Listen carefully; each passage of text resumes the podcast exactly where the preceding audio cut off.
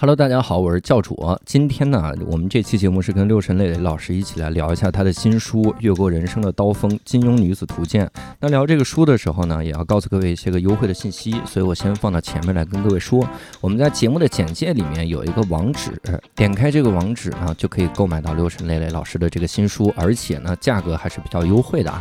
呃，另外呢，微博无聊斋 FM。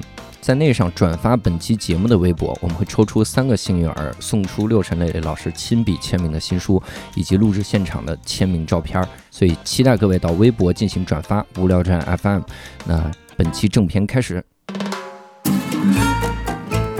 这期我们厉害了，我还好奇啥玩意儿？不要这样说话。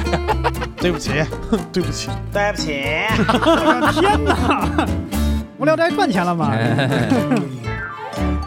Hello，大家好，欢迎大家收听这期的无聊斋，我是教主，我是宁佳宇。哎，这期我们厉害了，厉害了。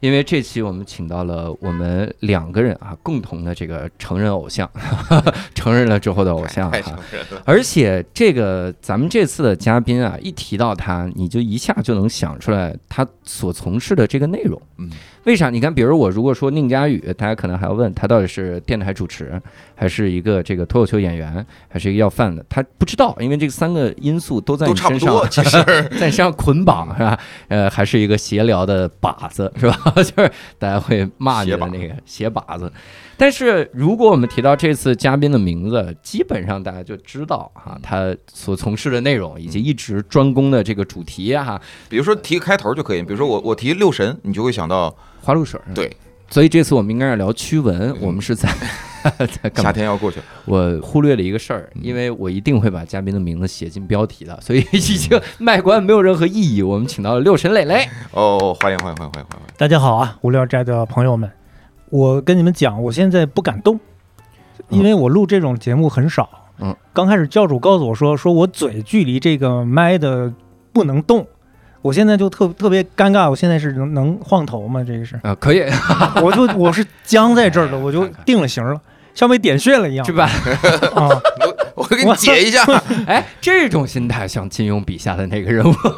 我我最早知道六神老师的这个公众号是应该就是一四年中，但可能时间有一点点偏差。但是那个时候是我一个朋友，我一个朋友跟我说，他说他有一个男神，就是男神开公众号，他就给我推了这个公众号。我一看男神是字面意义上男神，六神磊磊读金庸。当时我我其实第一反应想的就是我说这个公众号应该读不了多少年，因为我觉得十四本对吧？你你读个。两年差不多了哈，反复读能怎么样？没想到人家就一直读到现在哈，而且这个不停的在出书，最近还出了一本书叫《越过人生的刀锋：金庸女子图鉴》啊。我们现在现场，宁佳玉也是拿着这本书哈，来之前特意把这书往往做旧了翻。是我这书，我表示我看过了。这书这这不是一般人看过书的状态啊！这书感觉都盘出来这个书做旧。所以我们这次呢，也刚好有这个契机啊，哈，能跟六神老师一块来聊聊这本书，也聊聊这个所有的这些个书里面蕴藏的这个事儿哈。我这个首先要跟大家坦白一下，虽然我是一四年关注。六神老师的公众号，但我到现在为止都没打开，没不是什么玩意儿，光看名字啊！我我到现在为止真是没读过金庸的书。哦，我这次的心态就是抱着把教主的麦关了吧。刘老师，咱俩聊吧。不是，不配聊。你等等，我这个就有意思了哈。为啥呢？我坐在这儿就是告诉大家，就即使你没看过任何金庸的书，但六神磊磊老师的这个书你是完全能看懂的。因为我看这个《越过人生的刀锋》这本书的时候，没有任何的障碍。我一开始想的是，里面举的例子全是金庸笔下的人物，然后动不动就说里面有一些章节是这样的，说比如谁谁谁。他如果怎么怎么样，他也就不会最后遇到谁谁谁或者什么什么救他一刀。就这个情节我完全不知道，但是看这本书我是没有障碍的。因为呃，六神老师好在他前面有大概会有很短的几句话交代一下他的他的命运，就是非常简单的说了一下这个。对对对，这是一个所有人都能看懂的这个书啊。所以我们也来跟六神老师来聊一聊，您第一开始是什么契机就开始读金庸，然后想到开这个公众号一直。就公众号的名字都叫六神磊磊读金庸啊。其实我最爱的就是教主这样的读者，嗯，就他上来告诉你说我没有看过金庸，嗯，就特别好。呃，平时我自己比较怕什么样的朋友呢？嗯，就是他因为你看金庸，他上来就会跟你聊说，哎，刘老师，我也特别喜欢金庸。啊啊啊这时候我就尴尬了，啊！呃我不知道和你就是开话题开到哪个段位比较好，这你知道吗？就我其实这句话刚才刚想说，嗯啊，你想说我也看金庸，给噎回去了。其实这个局不好善，尴尬。其实我也没看过，其实特别好，就是说我没看过哦，特别好嗯，这样我就会很释然。其实平时我自己很怕什么呢？很怕我自己滔滔不绝聊金庸，而嗯对方其实不喜欢。哦这个时候内心就会有一种愧疚啊、啊不安，就想拉那个进度条，你知道吗？啊就赶快把自己这个话给拉完啊、拉完之后别人去聊他们喜欢的事儿。啊，我们聊古龙，给我讲我就啥呀？这是硬跳。哎，你问题是什么什么来着？我问啊为为啥当时开始什么契机开始读金庸的？我们那个时候呢，我是八四年生人啊，嗯那个时候金庸可以叫躲不过。嗯，啊，我不知道，呃，佳宇你是不是有这样的记忆？是佳宇五二年生人，应该多对我上在工厂上班的时候啊，你比金庸先生只是小三十岁，是吧？就躲不过。嗯那个时候这样的，就是你打开电视啊，嗯出来一个最火的武侠片儿，嗯呃，原著金庸，嗯，你打开《射雕英雄传》，原著金庸；嗯，打开《神雕侠侣》，原著金庸。嗯不但有金庸，还有全庸。呃，电视上 少各。种盗版，各种盗版。我我在这儿插一句，就是那个啊呃，佳宇，不知道你有没有印象，当时出了好多那个全庸，嗯什么金康、嗯，金庸剧是吧？嗯金庸新就写假金庸，后来我破案了。哦，我破案了，你知道谁干的吗？谁？冯唐，哦，哦，他自己说的，他干的，嗯，他他为啥？他弄的，那个时候就可以挣钱，他自己讲的，哦，他真是啥也敢讲，他自己 就是他自己太服了。他自己讲的。哎，这这个感觉特像我那天，因为我听了《来都来了》那一期，嗯呃，六神老师去参加这个播客的录制嗯，它里面提到张三丰，就是完全不在乎别人的看法了，就是有点那个意思。他自己讲的，对对，自己讲这个。他都能讲，我就在这儿就讲出来。嗯你说当时看金庸就是这样的，就是啊你躲不开，嗯就到哪儿都是金庸。嗯当时我小学的时候呢，我家离学校很近，嗯所以小伙伴都全跑到我家，先看完《射雕英雄传》，嗯，八三版的那个，嗯再回家。它有嗯它有两个好处，嗯一个好处是近，嗯，看完回家嗯；另一个好处是我学习好，所以在我家玩，爸妈才放心。啊，啊，爸妈说怎么还没回来呢？他们说我在王小磊家玩。我说好好，那回来这么早干嘛？多跟别人学习学习啊，电视剧都演完了，不得不回来，还是听出来。哎呦，这个真的是，而且我我我还是听那个六神老师聊以前的故事的时候，我记得有一段儿说，应该是上大学的时候哈，还是高中的时候，你这个老师开展了一段焚书坑儒的这个这个事迹。严禁大家读各种这个言情小说，还还有金庸的小说，是那段儿这个这个成语能用吗？那不能，佳佳佳宇老师，这成语你你把我关。我觉得我 怎么让我把关了？我也不懂这些反。正不是我老师，但是，但是我我记得我在高考头一天晚上还在看金庸，哎呦，你不说你没看金庸吗？我 我看看看看，哎哪句话是真的？他硬改的，他硬改他一直硬改看金庸，因为刚才你说那个就会觉得怕尴尬啊，所以我就不太那啥。哎他硬扳回来，我我是我是挺爱看的，但是我没有那么就是急需咬牙的看，就是记得很清楚啊什么的。我觉得，嗯呃，他对我的就是就是观念影响很大。嗯，那个时候也没有什么太多的，呃，那时候看漫画，一个是看嗯漫画比较多，小说那时候那个呃金庸、古龙这是肯定要看的，嗯。像什么黄易啊，什么卧嗯。卧龙生啊，嗯。这些是一定要看的。嗯。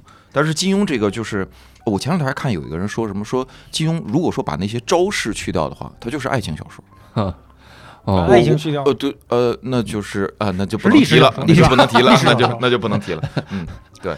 教主说那个事儿呢，嗯。我当时上中学，嗯当时老师是严防死守，是不准大家接触武侠小说的，嗯特别是金庸。嗯，当时老师们感觉，如果这个孩子你开始看金庸了，嗯，那你就不说彻底完蛋吧，你这嗯辈子就已经百分之八十已经毁掉了，哟，就几乎是不可挽救的了。嗯。当时我在一班，我是我们当时小孩里边这个金学研究会会长，啊哦哟，金学研究会会我自己封的啊，自己封的。我们这个研究会呢，主要成员嗯。不在我班上，在我楼上的三班，就嗯。正楼顶三班。嗯。有一天，他们三班的班主任是一位女老师，叫邹老师，嗯。就突然发起了一次对我们的打击。嗯，那次基本上把我们地下组织连根拔起啊，嗯，给我们真的是给我们的组织造成了巨大的损伤和破坏。嗯，我们学会的，干了什么呀？我 都。我们的常务常务副会长啊，就叫电电电台电台被搜到了啊，就是。常务副会长卢同学，啊。他那儿有一套我们大家都要用的金庸全集，在他那儿哦呦，被当场堵获，在三班。嗯老师很坏，老师让班干部就是前后门一堵，嗯就开始搜查查电台嗯啊。嗯，卢同学想销毁都来不及，那金庸书很大的，他没法把它吃了，你知道吗？吃不完，吃不完，吃不了，分给全班吃，都能吃饱全。班。老师，我饿了。老师，我开始。吃不了，吃不了。然后老师呢就逮了我们几个骨干成员，啊有七八个吧，嗯都是我们的骨干成员啊，好苗子啊，嗯我特别喜爱的成员，就排成一排。嗯老师就让你们说，你们先写检讨嗯嗯嗯，啊，检讨就是发誓，就是我发誓啊。今生今世和金庸一刀两断，再无瓜葛啊！是吧？金庸知道这事儿吗？哎金庸先生很难过。金庸先生不知道这事，金庸老师很难。金庸先生不知道是那个，呃，发誓都没什么，嗯呃，写检讨都没什么对，关键是邹老师 让大家每个人咬破手指头，在这个检讨上摁写手印。我觉得老师肯定是个武侠迷，要不然他他怎么能想到歃血为盟。咬手指头？然后这帮这帮同学就是啊教主，如果这个事发生在今天，啊，这个事上热搜，对，肯定绝对上热搜。每件事儿每个点都能上热搜，歃血为盟先来一条当时我们就真的是老实，啊。那个年代的孩子真老实，就开始咬手指头。嗯，然后跟老师说：“老师，真的咬不破呀，很难呢。”就是那个咱们无聊斋朋友，你们自己试一试。别你你你你哦，我们不是说煽动你们做这种事儿啊，我开玩笑的啊，我反应过来了啊。六神老师应该被网络毒打。保护意识特别强。后来有一个班主呃班干部，嗯有一个班干部，嗯说老师既然咬不破，嗯，那就用刀吧。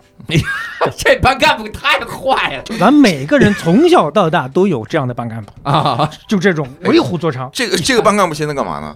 我这个班写写了一个叫《班干部独苦楼》，不知道到哪儿去了，他不知道到哪儿去了。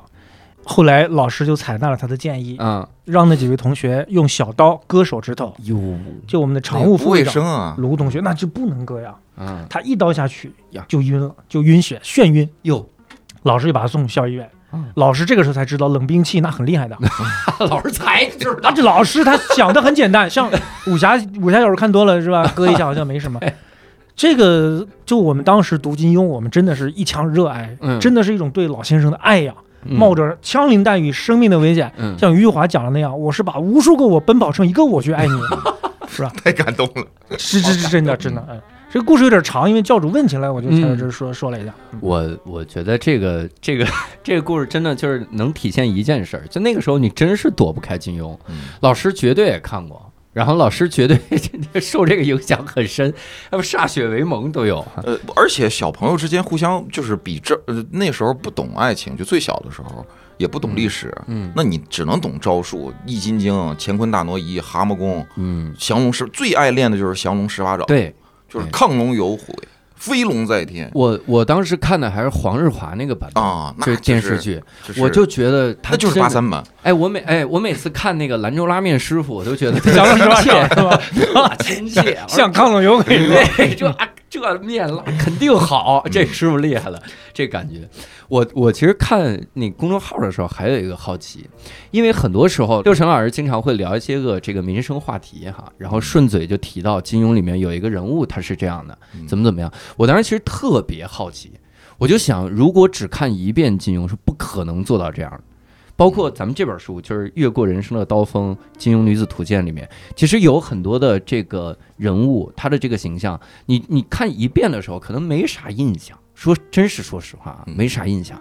更何况像我们这种没看过的，就打开了之后，发现里面一半人没听过，就是这种感觉嗯。这种时候就不得不问了哈，那您是得看了多少遍金庸的这些个作品？嗯，佳宇老师看了多少遍？你先说个数，我在这书上再乘以倍数。哟，家长老师往两万说，你说五十万，咱就先毛个大我的。让他先说，我我再来改。我看的就是有偏好的会看多看几遍，嗯比如说像《鹿鼎记》，可能看了有呃，就从小到大吧，可能看了，但也没超过十遍。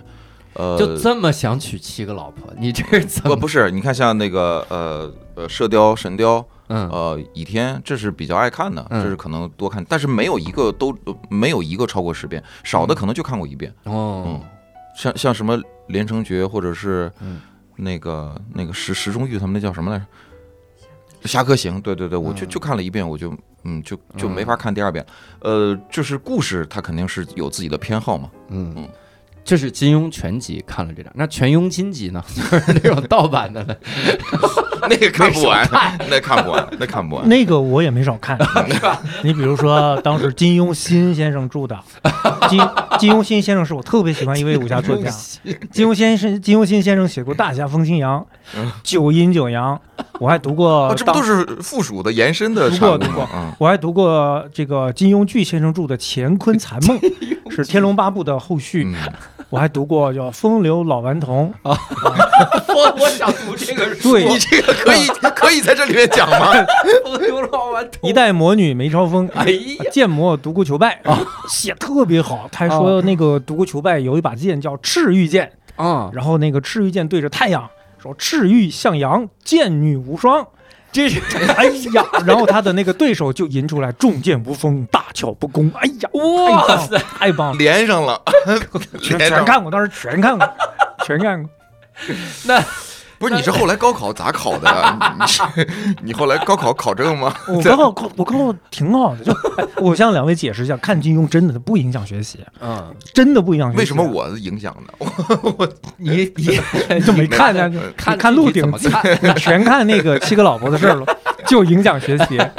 那个有个朋友叫辛元平，嗯他也是解读金庸小说的，嗯。人家是也是北大的高材生，现在是博士，嗯。他不影响学习。嗯。后来他和他爸谈判，嗯，中学的时候嗯，他说爸，我别的课外书我什么都没有要求，嗯，我就金庸这个十四本书，你让我看，看了十四本书我就不看了。嗯，他爸冷笑说：“骗我？难道人家就不会继续再写吗？” 结果人家就真的不再写了。这他爸挺有意思。哎，这个真的嗯就特像以前那种，就说我读过金庸好多书，金庸的作品我至少读了二十多部，就是这个怎么来的？对，读了金庸新先生的，所以这个学习好不好啊，跟读不读金庸没有什么关系啊，一毛钱关系都没有就。就跟学习好不好有关系。对，的确是，的确是。所以大概是多少遍呢？如果是金庸先生正经的这个作品，如果全加在一起，嗯嗯，上百遍肯定有。但是其实我和这个佳宇情况其实很像，嗯也有自己不很喜欢的，读书遍数也少。呃，嗯比如说像《碧血剑》嗯嗯，呃，《飞狐外传》，嗯，其实说实话读的少。嗯嗯，碧血剑我还小时候还挺爱看的，那会儿还有哦小还有小人书，那时候画的那个对温青青画的金蛇郎君，我太我觉得好看贼酷。嗯当时就前不久我们做过活动，嗯当时和人史航老师，嗯所以我们在一起聊金庸。当时我们说好，谁都不准提前做功课，嗯嗯谁做功课谁孙子。就考试之前，我们说好不准考前复习。啊然后我就发现他在微博上他更新了一张图，嗯演那个袁子怡的那个女演员叫什么来着？老版的中式的《雪山飞狐》里边嗯那个女演员，我一看见那个，马上我告诉他，我说你肯定舞弊了，你不然你怎么会你想到发一张这个演员的图？嗯你是不是在偷偷的补《飞狐外传》？啊你就觉得《飞狐外传》我们不熟悉，你在这恶补，他就承认了，打软肋。这就是坏，你知道吗？那这就坏。我觉得史航老师的性格可能就是那种，就是那我是孙子，我就是，偷偷补课来着。我发个微博告诉你们。发微博告诉大家。但是我有个想法哈，嗯，像我自己当时遇见金庸啊，就那种状态，嗯就其实可以说就是一个读者，嗯你去遇见你喜欢的一个作家也好，歌手也好，嗯艺人也好，最好的状态嗯，就是当时没有任何社会对这个人的评价、嗯褒贬，什么都没有，嗯你就是光机和他的作品撞上了，相遇了，打动你，对，这是我我觉得是最美最美的。嗯就比如说我，你小时候我们大家走在街上是吧？嗯耳朵里忽然飘过来一句歌是吧？天青色等烟雨，而我在等你。哇，这什么歌？哦真好听哎，好听！嗯我看看这啥歌对，我去看一看。哎，周杰伦是吧嗯？青花瓷，好耶好耶，我去听听。嗯哇，这是最美好的，对对对？吧？你比如说，嗯，我们走在街上，或者来段钢琴曲，嗯当当当当当当当当当当，哦，这这这特好听是吧嗯？这什么曲子？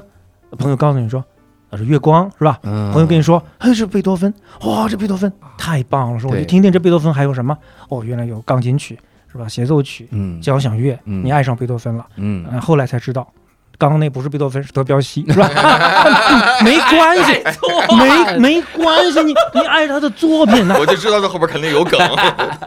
坏就就是哪种坏在哪种呢？你先接触到的是社会对他的评价，啊，对，改观定论，对呃比如说啊，杜甫，呃，字子美是吧？嗯。河南巩县人，嗯。唐代伟大的现实主义作家，代表作《三吏三别》，那完了，，对对，那完了，嗯，我我没有勇气，也没有这个热情去打开他作品来读。对对对，坏就坏在这儿。那马尔克斯，嗯伟大的魔幻现实主义作家，对曾获诺贝尔奖，代表作这个，代表作那个，那嗯完了，你百年孤独，你永远打不开。对对，但但是大部分人在这个受教育的过程当中，往往是先是那样的，对而不是先从杜甫的哪一句哪一诗哪一句语不惊人死不休我插进去了，从马尔克斯那个那房子人跟房子长一块儿了，从那插进去了。对对对，你一定是从那个东西插进去，才是真正的去了解。对嗯，就是上次我记得哪个作家说，他说他喜欢杜甫啊，嗯就是忽然特别悲伤的时候，呃，读到四句诗：嗯莫自使眼哭，收辱泪纵横。嗯，眼哭既见骨，天地终无情。就说你别哭了，嗯你别哭了，把你的泪水收起来吧。嗯，就算你哭干了眼睛，见了骨头，天地终无情。他说当时他咣叽一下就被感动，觉得哎，杜甫真的是，什么叫沉郁顿挫，是吧？嗯这种力量就爱上了。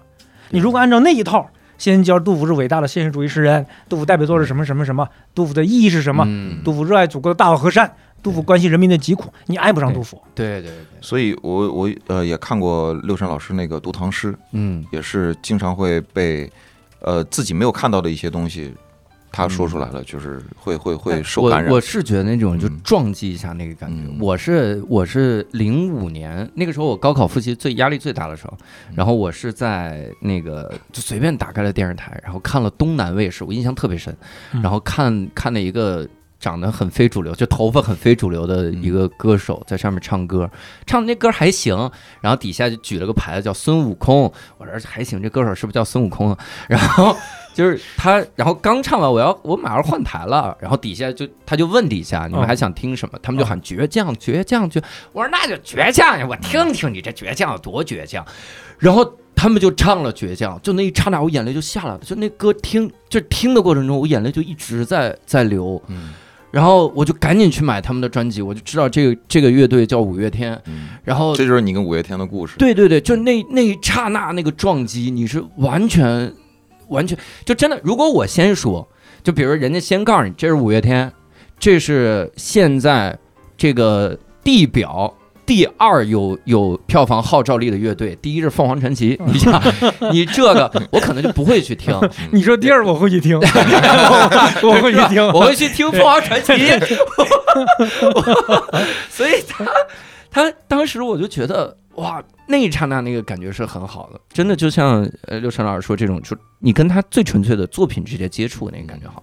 那那我我不禁还想问哈啊，从一四年开始到后来，有跟金庸老师直接见面的机会吗？没有。或者说接触到的？没有，没有。那还是我觉得是有点遗憾，多少有点没有是挺遗憾的，嗯。没有。等到我想到这个时候，老先生我听说已经不能和人正常交流了，嗯。啊，听说是这样。嗯。但以我对他性格的怎么说呢，一些粗浅的了解吧，嗯。我觉得他不大会喜欢我的存在。嗯。哎这个话得说回来，嗯。不能叫存在，显得自己把特别当个事儿还存在呢，你配存在吗？你，嗯。我觉得他可能不大喜欢我们这样的解读的人，嗯，他不喜欢你把他的作品这样那样解读。因为我看过一些他对呃，包括呃，把他的作品翻译做做成了电影啊，做成了电视剧啊，或者是各种各样的那些导演演员的一些评价。是的哦，他都不喜欢，对，他不喜欢你去改他的东西，嗯是吧？嗯，包括比如说，其实有的改特别成功的，你像那个林青霞的《东方不败》呀，嗯就就很美，很很成功，他是不喜欢的。啊嗯，他说青青霞是很美的，但是这样改我我是不接受的，啊模仿的喜欢好像。他不喜欢。嗯嗯，我哎呀，这多少有点遗憾。嗯，但我还是希望我能见到五月天。哎，我你好倔强，我真的很倔强。把这段剪下来发给五我月天。你知道我之前都想过什么方法，就是我以后每次演出现场，我就直接放五月天的歌嗯，这样我不就侵权了吗嗯？然后他告我，我不仅要赔偿，我还要在那个上加一个条款，就是我必须当面道歉。然后呢，哎呀，可是金庸先生都没来告我这么久，你这也不侵权呀？问题是你这，我 我就每次引用都引用了一小点一我都小点。我都想瞎了心了，我都。然后、呃，我觉得这个问题其实问的挺好的，呃，就就问，就是六神老师觉得自己会像金庸笔下的什么人物？然后他还补充了一个，就是适合修炼什么样的武功？那这些问题是我们的无聊我听友问的，们听友群问的，嗯我们收集问了很多问题一些问题。我自己呢，其实也跟别人聊过，嗯我觉得自己会特别像《倚天屠龙记》里的一个人物，嗯，叫司徒千钟。哦，呃，不知道两位就读过没有？我肯定没有。嗯 我有印象。有印象？这个人有有个特别大的特点，就是嘴特别贫，嗯特别贱，但是一直没有死。嗯呃，活到很大年纪了，就四五十岁，年过半百还没有死，所以江湖中人都以为他很有背景，你不然这个人怎么会没死呢？嗯或者以为他武功特别高，就让他一直就在那儿多嘴贫舌在说话。后来峨眉派不信邪，扔了个炸弹就把他炸死了啊！啊，我觉得自己可能会像这样的人，就我这种人在武侠世界里，可能就不是活不到下一集的问题，嗯，可能片头曲都活不过就完蛋。了。片头曲没有，就就还是有这个认知，嗯。片头曲第一幕就是这个人被刺死，他就这样的人。宋兵乙，金庸小说还有特别有意思的人，也是《倚天屠龙记》里面的，啊，这个人叫寿南山，嗯，哦，嗯，教授肯定是没有读过，是吧？对。对，啊，然后我不知道佳玉老师有没有印象，这个哥们儿是这样，他跟着一群坏人做坏事儿，嗯。但他自己呢，其实也没有多少做坏事的动机，就是、嗯。就是随大溜嘛。嗯。做完坏事之后，最后被主人公擒获，嗯。主人公张无忌、赵敏也没有怎么处置他，嗯。就是让他就每天就是这个啊、擦地、打水、做饭，嗯。伺候自己洗衣服，就干这个事儿。嗯。干完之后，赵敏就告诉他：“你这一生，你要迅速往南走，嗯。你要到温暖的地方去，不然你体内的这个毒性就会发作。”嗯他就信了，啊这哥们儿就一直奔奔到岭南哟去过了一辈子，啊小心的照顾自己，天天注重养生，嗯颐养天年。然后家伙，元末时候的人活到永乐年间方死，这叫这人就叫寿南山，因为寿比南山。我我希望自己能成为他。啊，而且是到岭南还能吃好多荔枝，在那边，这个六神老师是，我觉得就这是自谦吧，嗯就把自己放到这里面的小人物。因为看到这个问题的时候，这不是呃朋友们问说这主播会怎么想吗？嗯，我自己在这想的是，我呢得是像郭靖，你不是韦小宝吗？谁说韦小宝？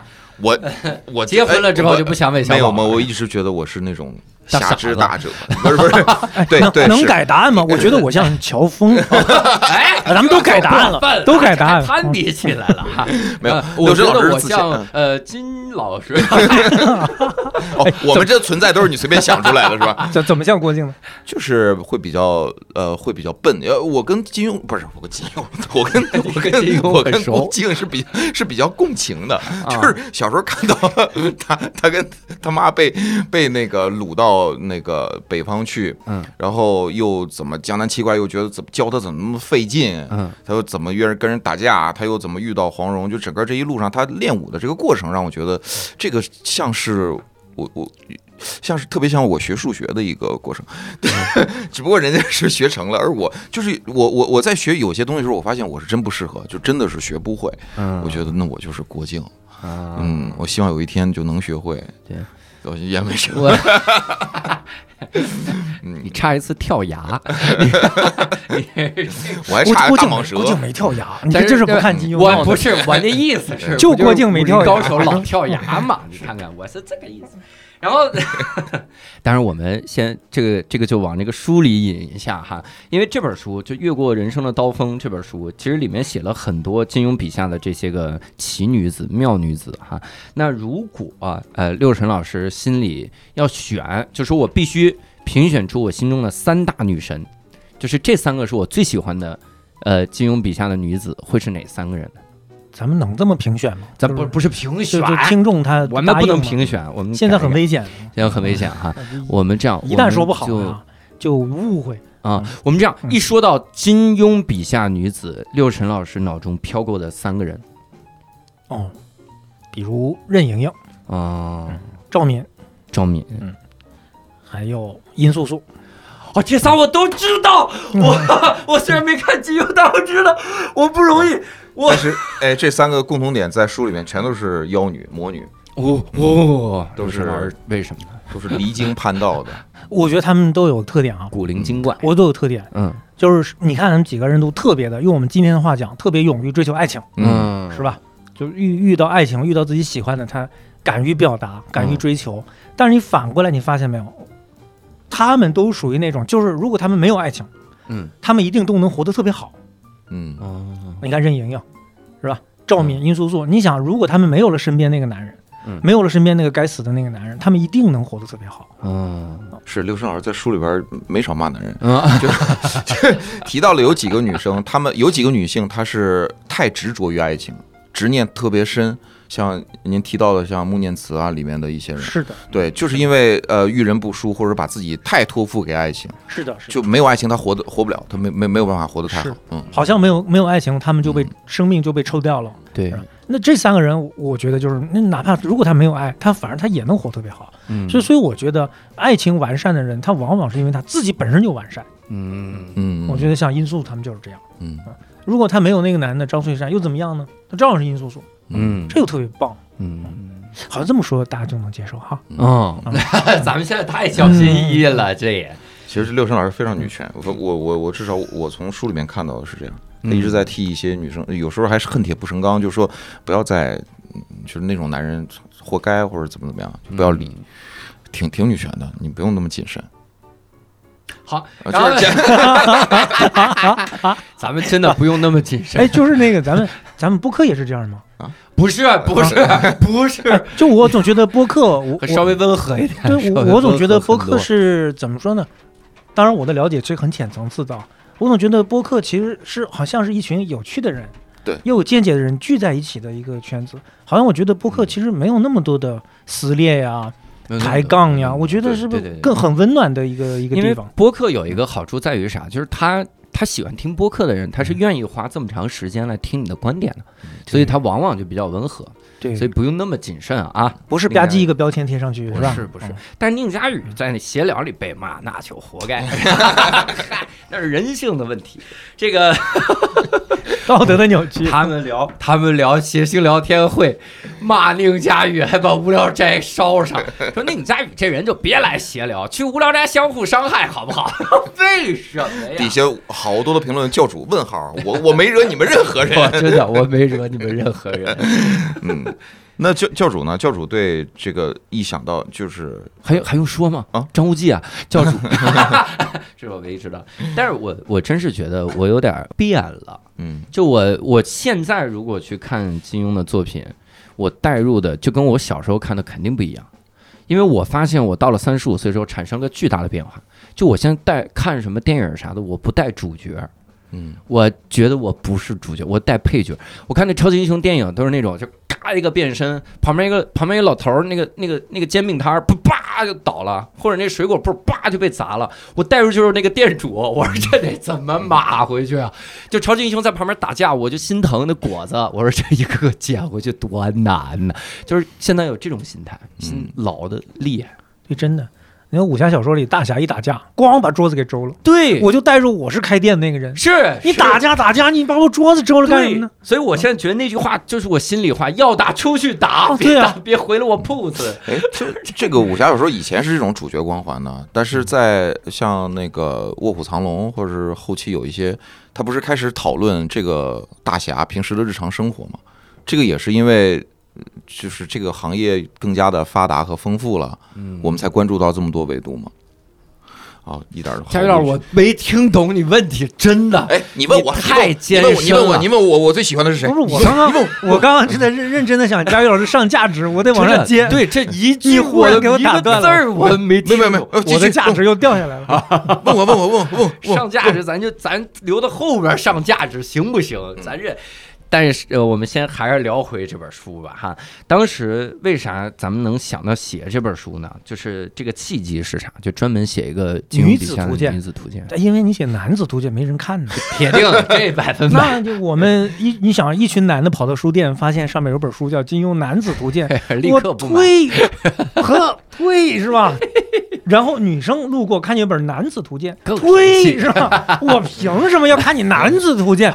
你那我就是这样的，就很多的作品，嗯很多的文学，你会发现，其实你把里边的女性角色拿掉，它照样它它没影响。嗯，我们一说小说最好四大名著，对，你看四大名著里边三本都是没有好好写女人的，对是《三国演义》《水浒传》是吧？它《西游记》都不好好写女人。你把里边女性全拿掉，嗯，你就《西游记》，女儿少女少了个女儿国，把女儿国王拿掉，那它它不影响。嗯但是金庸小说不一样，嗯，你《射雕英雄传》，你把黄蓉拿掉试试，对这书就别看了，这书就就郭靖你自己玩去吧，就就就蒙古就牧马放羊，一辈子牧马放羊，你就就玩去吧。嗯你把李萍拿掉，嗯是吧？对，它不成立。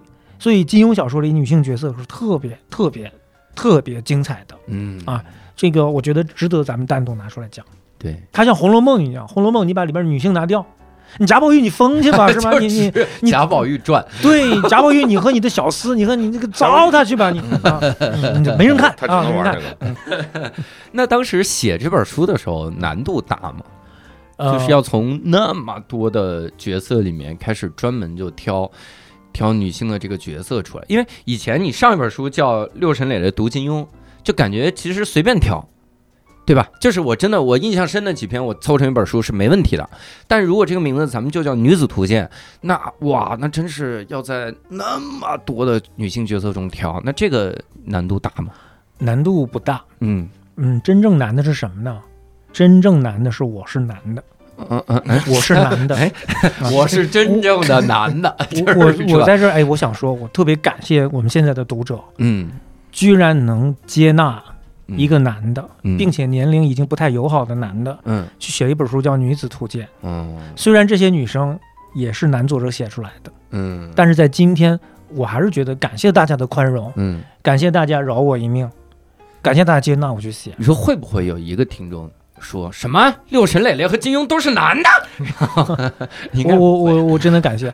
呃，其实其实我们真的读书也好，干什么也好啊，嗯呃，我们真的不必去老去拿着一个两性视角，对对吧？咱们看书视角有很多，而不是只有两性视角，不是只有男频和女频。嗯是吧好的作品它是可以超越男频女频的。嗯，你说金庸小说算男频算女频嗯是吧？？《红楼梦》算男频算女频，没有不分男女女频。对呃，说实话，我自己倒是感受了一下，呃，从我当然我的样本肯定不标准啊，嗯我从我身边的感受来讲，我觉得女生肯定比男生读的要少，就是我的感受。相比之下，我问一圈儿，可能有的女生说：“哎呀，读金庸啊，对，读金庸读的相对要少。嗯但是我并不认为这个就成为说咱就这个这个就就不可以写女子图鉴或者什么的。我从我个人角度来讲，反倒我觉得读这样的书是建立一个男的对女的应该怎么相处。应该怎么去爱，应该什么的，这这是非常重要。就我们老说说，哎，你这个作品应该教男孩子怎么对女孩子好，应该教男孩子怎么去保护女性。嗯这个书里面，六川老师里面有有好多，就是说这个呃相处之道，嗯或者是呃人家那个爱情好好在哪儿，嗯嗯，就这个女人好好在哪儿？嗯，我觉得不论是给女人看还是给男人看，都都都是一个启蒙。我我觉得至少他对我是巨大的启蒙。嗯，你小时候没有什么，我妈是就坚定的那个琼瑶剧的爱好者，她在家什么几度夕阳红、一帘幽梦什么这些嗯喜欢看什么啊就？超级爱看。我妈喜欢知音，我小时候跟着我妈看了好多知音呃，知音我也看，我杂志杂志对我也我也我也都看，就这些，但是那些并没有真正的打动我。我觉得有一点抓马，就是那种，嗯反倒是金庸里面，比如说对于爱情，我最深的印象就是郭靖背着黄蓉去去去治病那块儿，嗯就是在在射雕结尾那一块儿。是的，嗯呃，就是当时我我没有感受过那么热烈的感情，我觉得哦，原来爱情是这样的，两个人就生死相依是这样的。然后我看你这本书里边，呃，刚才教主也没问我说这个呃想到的三个女性，如果让我写，我我为啥问你呀？对对对如果让我写，我跟你说，我这说他故意的，他故意的。不是我的意思是说，他看你答案准备好了，他故意不问。作为一个 读者，作为一个读者，就是我会把郭呃，我会把黄蓉、把赵敏、把呃程灵素放在前面。嗯我我在最之前的时候，我会因为李若彤好看，我会喜欢小龙女，喜欢王语嫣。但是你你不是喜欢李若彤吗？你这不是最简单的一个？哎，你是不是还喜欢大内密探零零发呀？喜欢喜欢喜欢喜欢那个那个叫吴相什么的，那个啊那个男的，但是他们要更更加的独立自主。就是这里边儿，呃，至少我我我在看这本书我脑，袋还是配音，还是我我无相神功那个那个老爷们儿，还是那个老爷们儿。哎呀，我不行了。哎，回来，嗯回来，我就说，呃 我在看到看到看到黄蓉这一块的时候，呃，一个是讲到黄蓉对对呃对杨过对杨过的一个就是就是杨过至少有一些误会嘛，然后后来让他怎么解释的，还有后边就是在他们结婚十年之后，这十年之间，呃，应该是遇到了，因为他从生孩子什么的，在岛上你写的这些东西。到他们俩发生长啸、约战李莫愁，以及后来他们俩在襄阳城头，郭靖手持长剑督师，黄蓉站在背后望着他，心中充满了说不尽的爱慕眷恋。这个这个这个时候，我是我是就是就会，倒没有说泪洒当场，是浑身会发麻的。嗯我觉得说这样的女性，包括后边赵敏的那个。赵敏替周芷若说的那个话，大家一定要看这本书里面的这一段，就是，呃，说赵敏赵敏说的是啥来着？对我们替播客就是能知道这本书里的这一段指的是哪儿。啊，对，就是 替替周芷若说，话，说句话，说说你那个还是会赖到说宋青书做的事情，你会赖到周芷若红颜祸水那那那上面。对对，这个事情，包括程灵素的那种说“我爱你”跟你无关，我我就是爱你，我尽管我没有那么漂亮，但是我喜欢你，我可以为了你去死。我觉得这个是特别独立自主的爱情观，是让我建立爱情观的一个过程。其实原来程灵素那篇标题叫“我爱你与你丫无关嗯”，后来编辑编辑当然是要把“鸭”字拿掉，因为咱们得文明是吗？嗯，嗯，其实是就换成了 Y。一模 一样。其实，呃，回到就之前啊，教主他讲说，你写这个书难在哪儿？嗯、那要说难，还有个难的就是确实难在筛选，嗯因为金庸写的里边女性她种类特别多，嗯她们的情感呀特别的丰富，嗯就好多好多想给大家介绍的。嗯比如我在这里给大家举个例子，你像《笑傲江湖》里边哈、写到这么一对，有这么一对伴侣，嗯叫桐柏双奇，嗯很小的小小人物，大家都可能不知道。嗯，上次有个朋友说，哎，他说我老家有个桐柏山，你知道吗？在金庸小说里边有露出。他说我考考你，在哪儿露出的？哦我说《笑傲江湖》里有桐柏双奇，嗯就是桐柏双奇是很小的小人物。嗯他们怎么回事呢？就是一群人去对付主角任盈盈，嗯，任盈盈把他们都给治了，把他们都给控制住了，然后挨个弄死，就是一个个弄死。你想，你一个配角是吧？嗯你利欲熏心，你去对付主角，嗯你还被主角给收拾了。那这个时候主角怎么对付你，他都有理。那这个时候任盈盈忽然就好奇，就杀到桐柏双旗的时候，嗯就问了他们说：“你们两个人天天在一起，你们是夫妻吗嗯？”然后桐柏双旗里面那个女的嗯就说：“我俩不是夫妻，但我俩比夫妻还好呢。有”就忽然这一下，我挺感动的，嗯我我真的挺感动的。就我们是配角，我们是小人物，嗯，我们做错事了，你可以处置我们，但是我们的感情我不用你来问和评判，嗯我们有自己的标准，我们就是爱情，不是夫妻怎么了？是吧嗯？我们比人夫妻还好呢。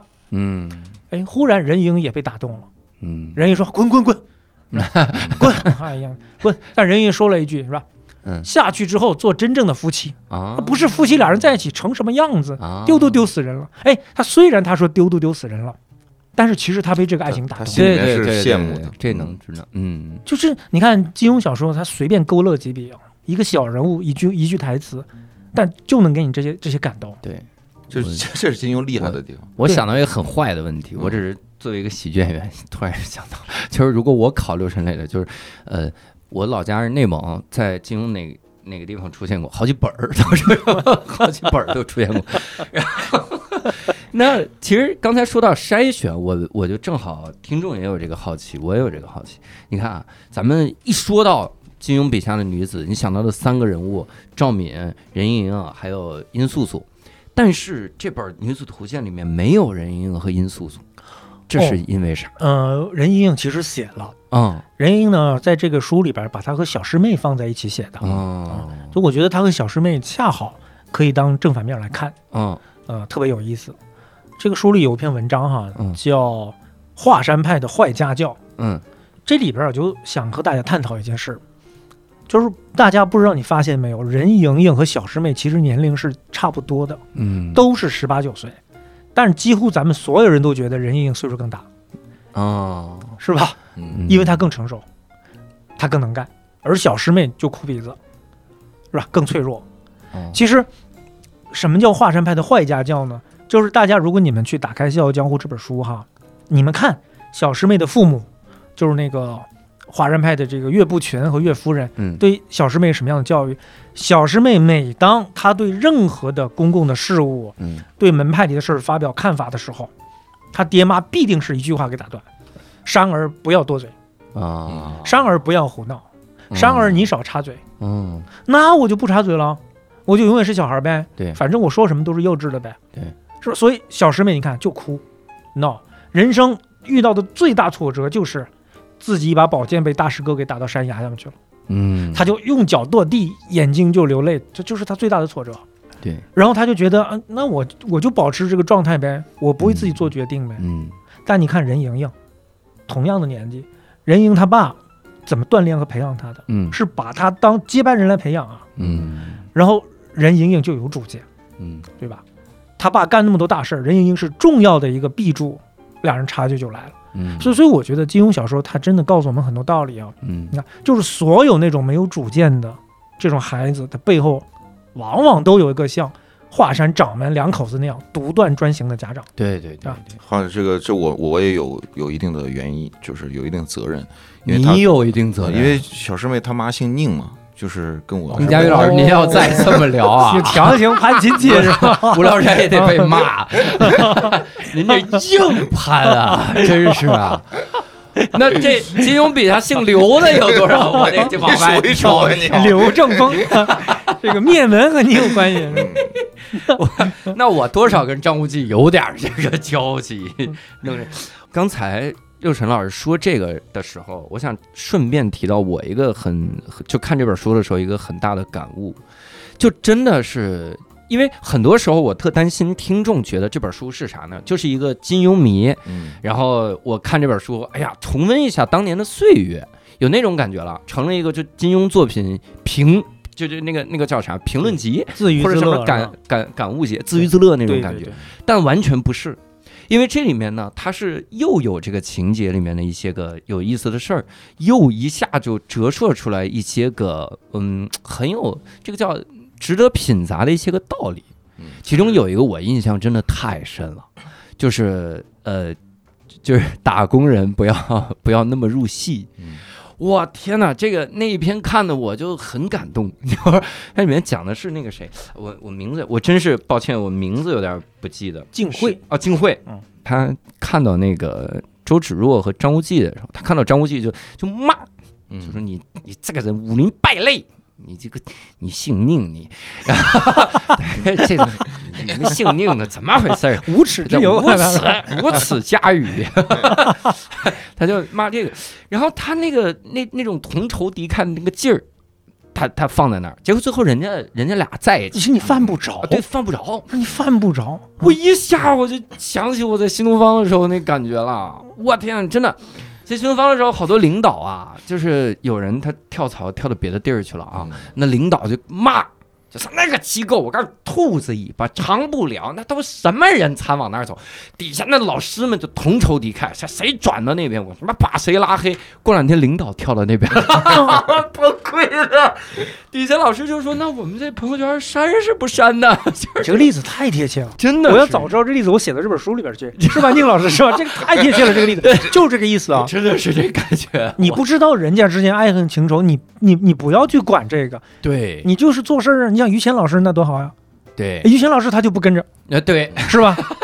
底下的徒弟们表忠心，那就不是人，那就是啥啥。于谦老师人家不，人家玩小矮马，那 开动物园儿啊对啊这这就是这样。嗯其实我觉得打工人还不要这样，我觉得打工人还不要太多事儿，嗯，就是想明白我来这儿做事儿，我是来工作的，我来养家糊口，发光发热，我不是来拉帮结派交朋友的。嗯就是你发现没有，就是咱们职场上啊，在没有事儿的人眼里，这个公司一天到晚就没有事儿；嗯，对，在有事儿的人眼里，他觉得这个公司二十四小时全是事儿。暗流汹涌，风雨飘摇对他告诉你，你没注意吗？啊，早上开会的时候，教主看了家云烟，有这是有意思的，这眼中有内容的。对，他俩是一对，啊哎，我还以为是赵家的狗看了我一这眼，么看出来，就就全是事儿。你没注意吗？今天张总讲的那个话，敲打了李总的。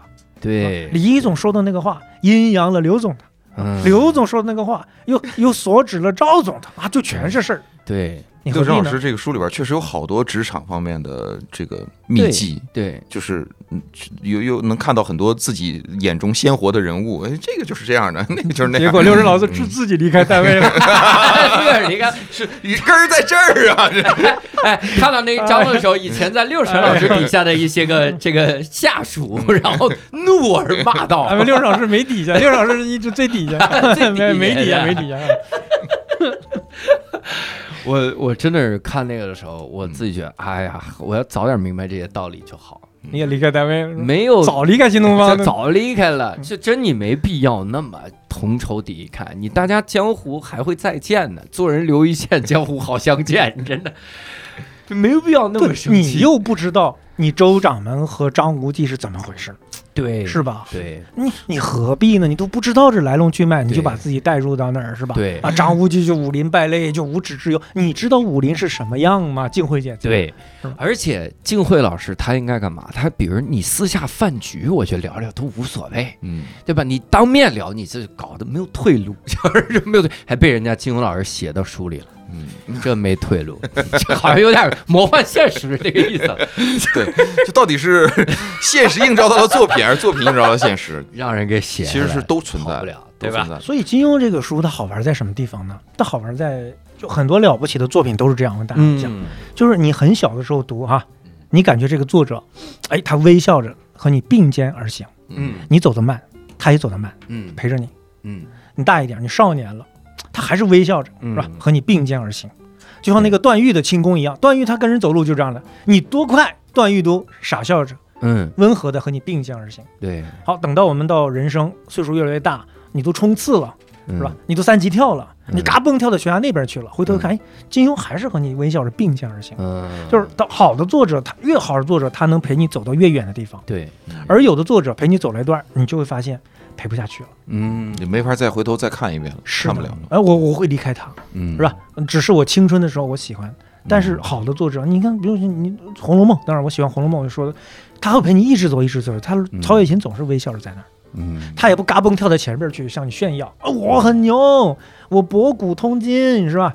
看我引经据典，他没有，他就微笑着陪着你。感谢郭敬明老师陪我初三走过了两个礼拜的，你怎么把我心里想的人就讲出来了？真的陪我走了两个礼拜难道你没有求生欲吗？我当时先看的《幻城》，我哭的不得了。这个这没有无所谓的，我我哎，我是看的《梦里花落知多少》，后来我就非常后悔自己流的眼泪。是吧？我我看到《幻城》时哭了好久，我还很记得那个。然后我看了人家漫画，我就他妈的，我就把眼泪一颗颗塞了回去。我把地上的地下水我都抽出一点儿，是肯定有一滴是我眼泪，我往眼睛里塞，就那种感觉。我们 我们这个书里面，我还有一个感触。除了看到这些个，就是你一下被击中了，就这个这个事儿，你你入戏了。我职场没入戏，我看这书我入戏了，就那个感觉。还有一个是关于跨越人生刀锋这个事儿，嗯六神老师给的解答，我觉得让人很感动嗯，就是很有意义。当时那个，首先越过人生刀锋，这个刀锋，我我自己粗鄙的理解啊，就是你人生中的有一些个所谓的偏执，或者是一些个性格的问题，是这是是是是，可以这么理解是可以这样理解哈。然后说解法和答案就是温柔，就很多时候，当你你你真的能做到这俩字很难。温柔一刀嘛，伤心小尖现在我们老讲这个，行，然后佳宇老师，我怪不得人说你虚伪，就是你老是不懂装懂，不不是，你是揣着明白装糊涂。叫佳佳玉老师他是还看温瑞安，他看温瑞安，所以他说是温柔一刀。对，有这种这个人，你你对金庸老师不不敬忠诚，嗯 其实我也很喜欢温瑞安老师的书啊。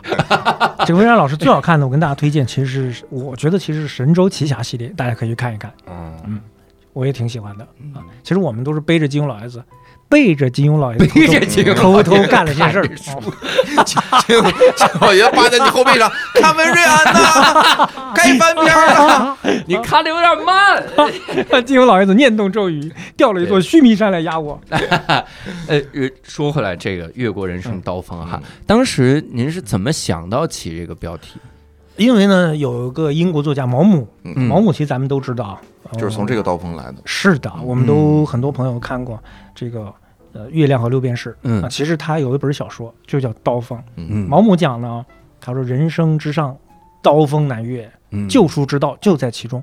我理解他说的刀锋，可能是人的啊、生活也好啊，嗯心理也好，可能有一些很过不去的地方，嗯，是吧？很锋利的，你很难以翻越的地方。嗯你想，我们拿把刀，想从这一面翻到那一面，那是最难的。嗯，呃所以，呃，想这本书的时候就想到了这个，啊嗯就是说，金庸这些女子啊是很美、很优越、很优秀，，但是他们成长肯定有许多刀锋，嗯，他们要翻越的。嗯。啊。上次我和朋友聊天说这个书的这个主旨问题，我就讲，我说我说你觉不觉得人的成长其实就是咱们学着面对三样东西，嗯，我这上价值了，上价值啊，哦，学着面对三样东西嗯，对吧？诱惑，嗯。面对委屈，嗯。面对执念嗯。啊，三样东西就是你学着面对三样东西。嗯，然后那个朋友说，对，他说你发现没有，其实你讲这个人家佛家早就讲了，就是贪嗔痴，嗯嗯，诱惑不就是贪吗？嗯，是吧？你委屈不就让你嗔吗？嗔，执念就是痴嘛。嗯是吧为什么说温柔呢？这个温柔讲的不是对别人的。我们这一说温柔啊，可能有的人就理解，你是不是指我们女性？嗯我们女性就要跪舔男人呢，是吧？为什么我们要温柔？不，我们指的温柔不是对别人，嗯，是对自己，嗯，对，是对自己温柔。嗯比如，你就说自己的感受哈，就是原来自己呢，嗯，说实话，对朋友其实要求很高，嗯内心里对朋友其实很挑剔。你比如说，朋友说了一句什么话呀，做了个什么事儿，我不认可，马上心里就会一个白眼翻过去。嗯后来慢慢的就会好很多，就会发现谁不是人呢？嗯你不是人，你也是人呢。嗯，是吧？你也说了很多话，做很多事儿让别人翻白眼的，慢慢就好了。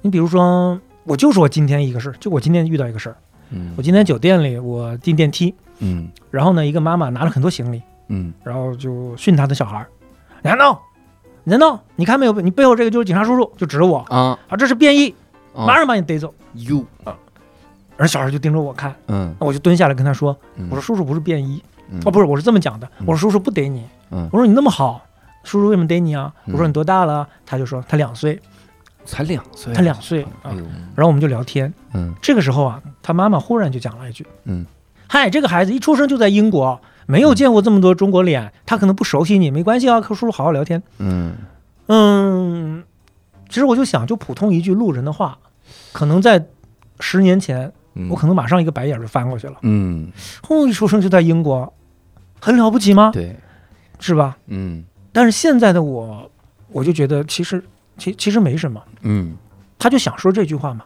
对他对你是善意的嘛，他让他的孩子和你交流，这不挺好的吗？嗯小朋友愿意和我交流是我的荣幸啊。嗯怎么说呢？对周围的一切没有那么的苛刻了，嗯，没有那么觉得自己啊，自己就是在鄙视链的高地，站在哪里就就好些。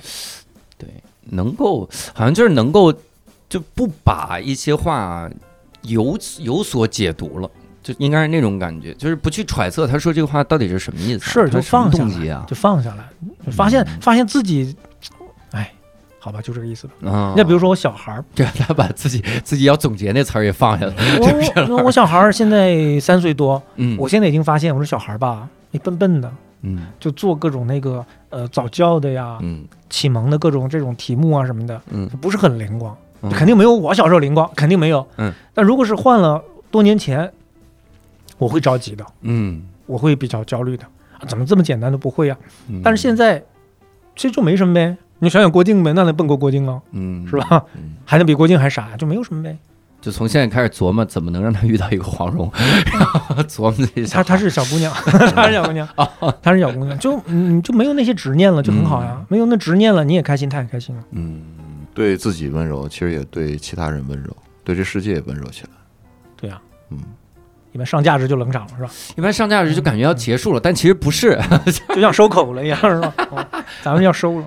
那就我觉得这个是跟是跟年龄的成长、阅历的增长有关系，其实是还是说也是跟年龄有关系，嗯就没有那么的呃张牙舞爪了，嗯是吧？啊，没有那么的眼里揉不得沙子了。嗯你会忽然发现，其实自己就是个沙子。哎，有没有就是因为在阅读的过程当中，包括自己去思考，你在写东西，它的肯定是你自己去去体会的一个过程。那你现在的这种感受和你最开始写读金庸的时候的感受，也有了巨大的变化吗？还是说也是一脉相承的，只不过是在鱼贯式的往前进？嗯你会有变化啊。嗯比如说，原来你看金庸小说，就感觉瞧不上张无忌这种人，嗯嗯，就觉得特别面，花心，对，然后呢，哎，犹豫不决，嗯那、觉得好像做事儿也没个主见啊。嗯后来慢慢你就知道了，哦，其实金庸就是想写个普通人，嗯。嗯。因为金庸写了之前杨过、郭靖那样的是吧，大侠、大帅哥，嗯。然后写过那种惊天动地的啊，那种至死迷他那种爱情嗯。啊，就是我见着他，我这辈子就是他了，嗯就不会改了。写过这种爱情？嗯。郭靖、黄蓉一见面就是他了，杨过、小龙女一见面就是他了？就是一见钟情了，定了，就这种感情成为这本书的设定了。嗯但其实你说我们生活中，咱们普通人，谁的爱情是这样的？嗯咵，我见着他了，我这辈子就是他。对，很少很少的，嗯大家为什么爱看他，也是因为他不是普通人的生活，真的就他他他其实大侠，其实那嗯金庸他写到后来写到《倚天屠龙记》，他写的爱情就是有考量、嗯有选择，是吧？甚至有一些平庸的和猥琐的东西在里面。嗯那么普通人的感情，你们自己想想，你不是这样的吗？嗯你选择你身边这个人的时候，你有没有考量过？是不是？嗯你有没有权衡过？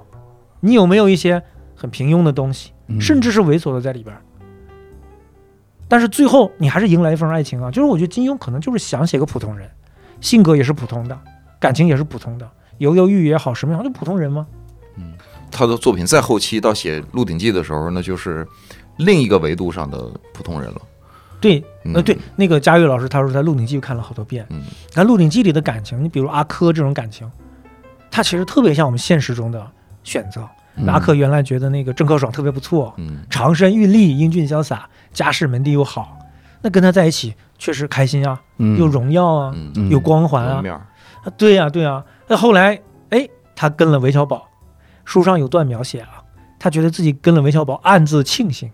嗯。他说：“你看郑克爽投降了吧，嗯弄到北京来吧，嗯灰头土脸吧，大家都欺负他吧，反而韦小宝有权势吧，嗯是？吧？他觉得暗自庆幸，觉得跟对了人，这又怎么样呢？这有什么可比的呢？嗯我们大家围着把阿珂批判一番，没有意义啊！这就是很多普通人的选择。嗯，是吧？我突然想到其中一个章节，就是写小龙女这个章节，嗯然后里面六神老师其实说的一个话，就说小龙女是一个别人退一步，她退一百步的人。嗯就这个，就首先她就不是普通人了，就是你只能就太典型的一个，就你你看的时候，你只能是想象她的她的这个情绪是什么样。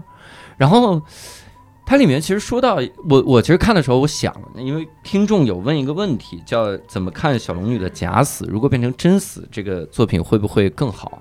我当时是想了一个什么感觉？我就感觉小龙女啊，她好像是一个好悲情的人物啊，就她一直在退，一直在退。如果最后真的让她死了，这个作品我感觉太没有希望感了，就是不给任何希望在里面的感觉。那她最后没有个 happy ending，我这得虐死读者，只有这个感觉。嗯，两位如何看待小龙女的假死？我哪是来六神老师看嘛？哎不，我好奇，嗯，就如果这个书小龙女她跳崖真死了，你会怎么看？我很好奇。呃，我会觉得很正常，因为因为嗯你看您书里边也提了，说这个小龙女她是自顾自的想法嘛，嗯，就是又是把杨过推到那儿，又推到那儿，又推到，全是她自己的想法。实际上，她给她她一直在给杨过造成那些不断的伤害，他没有必要搞了那么那么多，全是他自己自己臆想出来的一些东西。呃，我我就觉得这个这个人物设定的，如果说他就那么走了，我也能接受。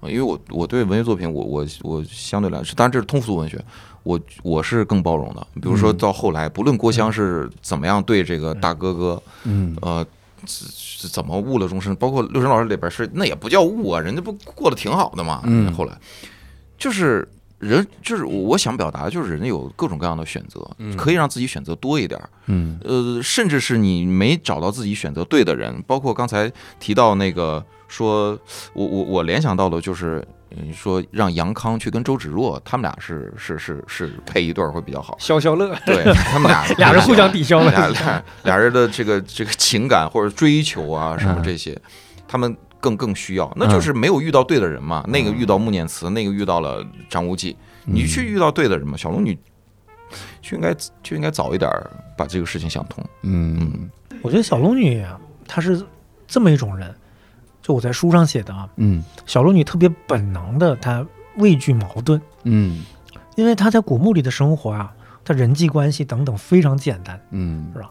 就一个孙婆婆，嗯，然后就几个棺材，你那个你那个表述，我觉得特别好玩，就是他把一辈子都安排好了，把他最后死在哪个棺材里边都安排好了。嗯就这个是我睡的，我以后我就是在这儿。对嗯，编号都有。对，我 我睡四号，孙婆婆三号，过会儿将来你是五号哈，啊啊，这个没事儿你暖暖床什么的。那这这个和我们生活当中有一些人太像，嗯确实是可是他出了那个古墓之后，小龙女发现很多对手，很多人，这些人好复杂，嗯嗯是吧？嗯好多矛盾。他觉得黄蓉也好，郭靖也好，这全真派的郝大通也好，孙不二也好，朱自柳也好，是吧？郭芙也好，武家兄弟也好，好多矛盾，好纠结。嗯真的，我真的他会觉得我真的好怕和他们打交道，好怕和他们发生那些讲不清楚又很难搞的纠缠。算了，我退一步吧。嗯，就生活中有这样的人，所以他总说我们回古墓嘛。是的，嗯我们回古墓吧。嗯这这些人太难搞了，嗯说坏吧也不坏，但是就是难搞，嗯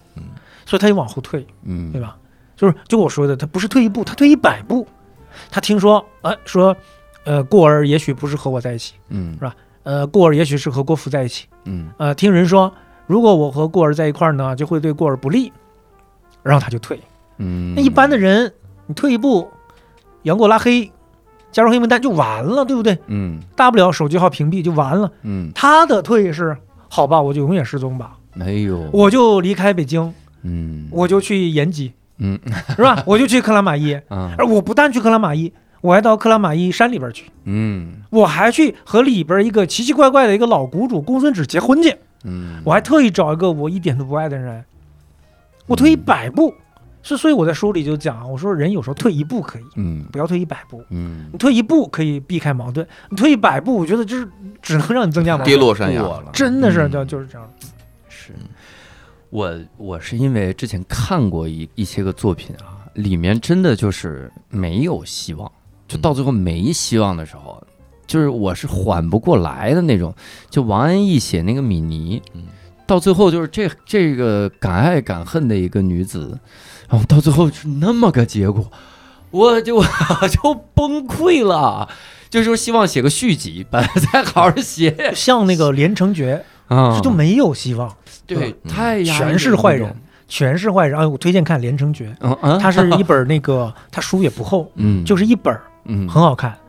它是其实话题呢又是悬疑的，嗯然后又是这种哎暗黑风的，嗯金庸的很有意思的一本书，特别好看。嗯当然看完《连城诀》，同时也可以看看金庸女子图鉴，越过人生刀锋，嗯，很好的组合。这个哎，先看《金庸女子图鉴》，先看《越过人生刀锋》啊。还有一个问题，我觉得问的特别好，就听众问，就是试着分析一下张三丰和郭襄最后不在一起的原因。这个我真是，我作为一个写外行啊，想问，他俩是一个书里的吗？他俩《倚天屠龙记》一出来就是他俩，啊是吗？啊，看 来和教主说这个事儿得从头说起。头儿说，哎咱们从盘一九二 一九二四年 金庸先生他这个出生出这个生说起。他他是怎么走上写这个作家道路的？我觉得张三丰啊，嗯。那个少年张三丰自卑了。啊哦，不管大家怎么认为，我觉得他自卑了。当时呢，张三丰对郭襄有了好感，嗯。郭襄跟他说：“说小兄弟，你要是没有地方去，你去投奔我爸妈，嗯。你到襄阳去，我给你一个信物啊，嗯，吧唧啊，等于是把自己这个手机套摘给了这个这 张三丰，拿着去见我爸妈，一看这襄阳的手机套，是吧？嗯就认你。嗯。但是我姐姐说话不大好听，嗯。你让着她一点儿，然后张三丰就孤独着拿着这个手机套，嗯。动身前往湖北去襄阳投奔他妈妈。嗯。走着走着走着，走的快到离襄阳已经不远了啊，百里之遥的时候已经很近了。张三丰忽然告诉自己：嗯。我何必去受人冷眼呢？那个姐姐说话又不好听，我何必去低三下四呢？嗯我自己不如自立门户吧。于是没有去，回来了，嗯就创立了武当派。其实我觉得啊，一家之言哈、嗯我觉得他去所谓怕见郭芙，我觉得是他自己给自己的一个借口。嗯他不是怕见郭芙，他怕见郭襄。嗯张三丰，你要知道，他在少林寺，他就是一个被人呼来喝去的一个小厮，嗯不但没编，临时编都没有，嗯什么都没有，就是扫地的、打水的。绝远都已经是就是普通的临时编了，嗯他是服侍绝远的人。你说他对所谓的，对吧？低三下四，他真的那么的畏惧和敏感吗？他到襄阳去，他没有少林那么苦啊。嗯对吧？真有那么怕见国服吗？我先见见国服，我我合不来，我受不了，我再走可以吗？嗯。我觉得他怕见郭襄，嗯。因为这个少年啊，喜欢郭襄，但是在他心中，他觉得自己和杨过差距太大了，嗯。太大了，大到让他一点念头都想不起来，一点念头都动不了。那神雕大侠和当时他真的差距太大太大了。嗯。有时候咱们少年人的时候，面对着自己心里那个遥不可及的女神，嗯。有的时候我们不会选择接近，我们会选择逃跑。嗯。哎呀，说的这我这心里心潮澎湃。你你想到一个人了，对这段可不能让嫂子听。哎，你们你们有过吗？你们有过吗？先问教主，你有过吗？有过这种就是自惭形秽，就是我我我我我我配不上人家万丈光芒。我有啊，但不是对具体的人，我是对我我节目里说过，我大学的时候对话剧社嗯是有这个感觉，就是嗯自卑了，拿着拿着报名表那一刹那自卑了，就是自卑的很厉害那种，就完全否定自己人生那种自卑，所以就有这种遗憾。嗯，刘畅老师呢？如此犀利的洞察，有，你呢？有，我也有。有嗯 对，所以你一说的时候，我刚才我就想，嗯，对我我应该就是那个时候的张君宝，就是就有有时候在生活当中，呃，而且我到现在好像还有这毛病。当然不是说遇见具体的人了，比嗯如说有一个事儿或者有一个局啊或者有一个什么，我会觉得说，哎呀，我没必要去遭那个罪，对。然后你你刚才说，我可能我不是说我去怕去低三下四做小伏低，说哎呦嗯刘总，哎呦哎呦马子上，哎呦呦呦呦，不是怕这个，嗯而是觉得说我嗯就是没必要配不上，或者也不是说配不上，哎，也就是配不上。不也有可能是人在自己特在乎的人面前，他自信不起来，有对对这种，感觉。去干嘛呢？去干嘛呢？对对，嗯嗯他他想他想逃避。你想张三丰，他想我到了襄阳，我确实能经常见着郭襄，嗯。但是我在他面前，我是个什么状态呢？嗯。嗯一跑来投奔他爸妈的，寄人篱下，我连徒弟都算不上，嗯。是吧？我在所谓大武小武面前，当然他可能未必知道大武小武啊，我还不如人家呢。嗯，郭襄看我永远就是俯视啊，对，所以少年人会想要等到我一天，等到那一日，是吧？开着大奔来接你，反正就就他少年会有这个心态。张三丰要等多久才能开上奔驰来？结果他就没了呀！结果就少年人总是想，哎他想他不清不楚，他想的是有朝一日等到我们能够对等的在一起，嗯云淡风轻的在一起，我来见你。他不知道嗯人生错过就错过了。对对对，我上次和朋友聊，我就说过，就是一首歌。假如我年少有为不自卑，嗯嗯张三丰就是这个心态的。嗯啊当然是也是我自己揣测，未必人家那么想。对，我幸亏现在跟六神老师聊了这一期。等哪一天我去五月天他们家送外卖的时候，他们五个家，他们五个家，差点给自己弄一伪粉儿。送外卖可我路上我不至于说这外卖我不送了，我这单我赔了，我没脸见人，我还是可以去见，嗯，去到人家那儿当面赔个不是，说外卖给您撒了。对你你就不会给自己找个借口？对，听说五月天里面那个谁，他的姨父很难伺候，我不见他那个姨父了吧？好像就是阿信，他们家都是黑社会，我觉得这都很难伺候。更重要的是，我已经不年少了，我这这年走路上一想，我自己估计也没多少年了，也该见了吧。我觉得刚才六少老师说到这个揣测的问题，我我很喜欢这种揣测，嗯，就是呃，作品一出来，当然就离开作家母体了嘛，大家就是开始各种各样的点评或者是各各种看法。我认同你的看法，我觉得你说的对，那他就是对的，就至少在我的这个主观的意识当中，他就是对的。我认同这件事儿，所以我就就会因此想到很多自己的什么什么故事啊。我想肯定也有很多其他朋友在听讲这个，也会想到自己的一些事儿。然后那接下来的问题就是，是不是都像教主一样？再去送外卖的时候，就就是要勇敢一点，是不是所有的事儿都都要说？哎呦，我是这块儿我是自卑了。我那天听六生老师说，我这是自卑了，我要我要勇敢的，还是说我承认我的自卑，所以我清醒的认识我就不去了。嗯，我觉得多个机会是好事。我多个机会，我我觉得我会更加清醒的认识自己。我说我不是因为他难伺候，我就是自卑了，所以我还是选择不去了。哎我只是看得要是。我，我今天我是张俊宝，嗯我还会像他一样的选择。嗯，其实咱俩其实是是都会都对很像。我我也会我也会我也会转头走。别去了吧，去干嘛呢？嗯，你就算你跟别人凑了一局，见着了他，说上两句话，我甚至不在乎我将来啊能否开宗立派。嗯，我我只是觉得说我换个地方我可以。嗯，这个你这个感觉啊，很像金庸写的一个人，美刀王胡一之啊，哎呦，啊。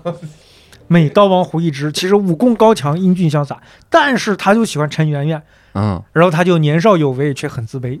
他做什么事儿呢？就在陈圆圆身边那个花坛里面打工，当花匠园丁，当了好多年了，每天就为了看着陈圆圆，嗯。一代大侠，你每天就在那种花。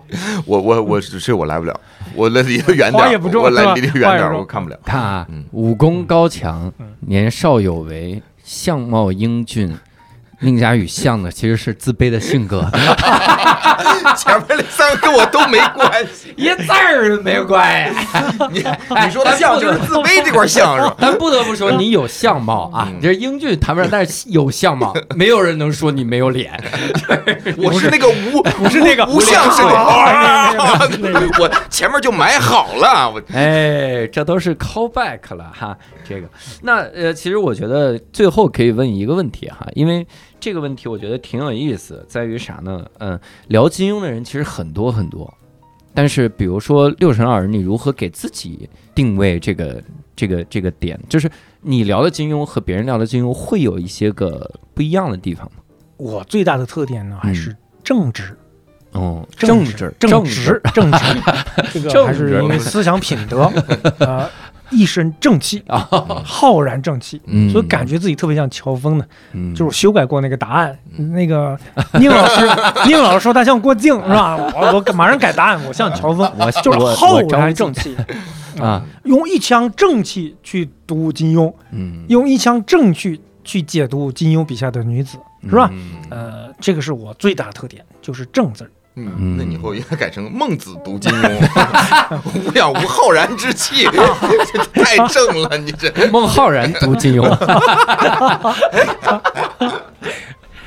哎呀，那最后的时候还是真诚的再次给各位推荐啊，这个《越过人生的刀锋》这本书，真的无论你有没有读过金庸先生的作品，你看这本书都会觉得特别的好，津津有味儿。面对凛冽的刀锋，作为脆弱而又充满欲望的凡人，该如何越过？来，下一句。大家千万不要因为这个朗朗诵 朗诵的水平而拒绝这么好一本书，希望大家也不要因为宁佳玉摸过这本书，然后拒绝这 这本书。我们这 也真的是希望大家都去看一看。很好看，很好看。这个，因为这个书，我我我真的要夸一句了。我看过很多的书啊，很多的作者他是把他的观点生怕你不明白，他给你掰开了揉碎了就塞到你嘴里，让你品咂出咂摸出那个有味儿来，点瞧不起读者。有有点那感觉。嗯甚至我都是这种人，嗯因为我老师出身嗯，老师真的就是这样，就是碎，烦人，就是这个事儿大家都明白了，我也要再跟你说一遍，我生怕你不明白，有有这个感觉。但是我读读这本书的时候，我没有任何的，就说我被强加了个观点的感觉，因为很多事儿就是点到为止，有点像一个武侠高手的这个感觉。嗯我就是点到为止啊，我我不是说要就打了半天就嘎哔啦吧啦吧啦再使劲打什么的，就是打一下，然后大家相互知道深浅，就那个感觉，我觉得那个很微妙，这是我看这本书里看出来的感觉。六神老师现在皱着眉头，可能就是六神说：“他哎，说什么呢？我的观点已经掰开了揉碎了，往里塞了呀，没塞成功吗？就我感觉我已经掰成羊肉泡馍了，一小颗一小颗的。然后呢，教主告诉我说：“你这还是个烧饼，还是个烧饼。”那你是不知道我要写一东西那是什么样的。哎呀，真的是这有有那种感觉，就不会让人觉得烦。这真的是我读这个书的感觉哈，所以也希望各位能多去看一看这个书。但我最后要给出个难题啊，这个难题还挺难的，我觉得对作者来说会非常的难。如果刘晨老师就只推荐这本书里的一篇，或者就一个你笔下的这个什么，你笔下就是就是这本书里的你写的你笔下的这个章节，呃，章节哈，你会推荐哪个？我可能会推荐这个吧，嗯，有一篇写李莫愁的，哦，叫如何面对人生里的不公。嗯。啊，我们这个地方呢，也不是说大家特别的丧啊，嗯。呃，但是确实有句话叫，如果你觉得这个世界特别公平，嗯。那么你是幸运的啊啊，因为不公平其实是常态。对。有些事儿它确实和公平无关，对对，你比如像恋爱，嗯。它和公平是无关的。嗯，恋爱是一个关于勇气和幸运的这么一个游戏，对。大家不用到恋爱里去找公平，嗯。就像李莫愁那样，嗯。觉得自己在恋爱里被不公平的对待了。嗯。啊，非要去找这个公平，是吧？你凭什么不喜欢我而喜欢他？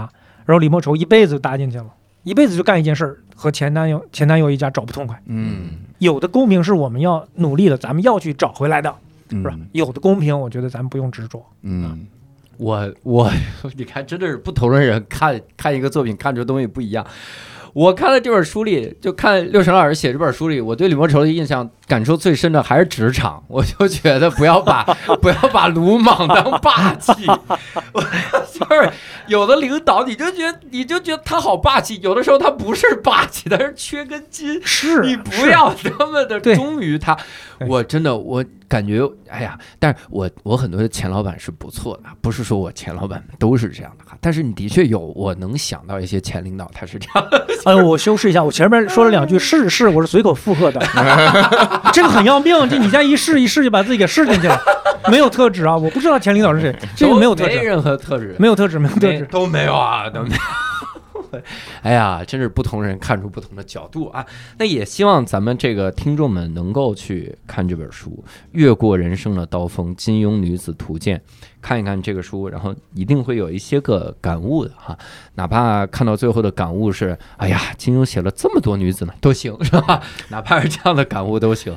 所以也希望各位能够多去看一看。呃，这本书目前是就全网上线，到哪儿都能买到。嗯，是的，这本书一直都是五折包邮，哟，你都是五折包邮了啊！咱们大家可以真的真心是推荐各位这本书。嗯那这次呢，我们也非常感谢六神磊磊老师，也非常感谢各位的收听啊。呃，我们也非常感谢金庸老师 给我们提供了这么伟大的作品哈。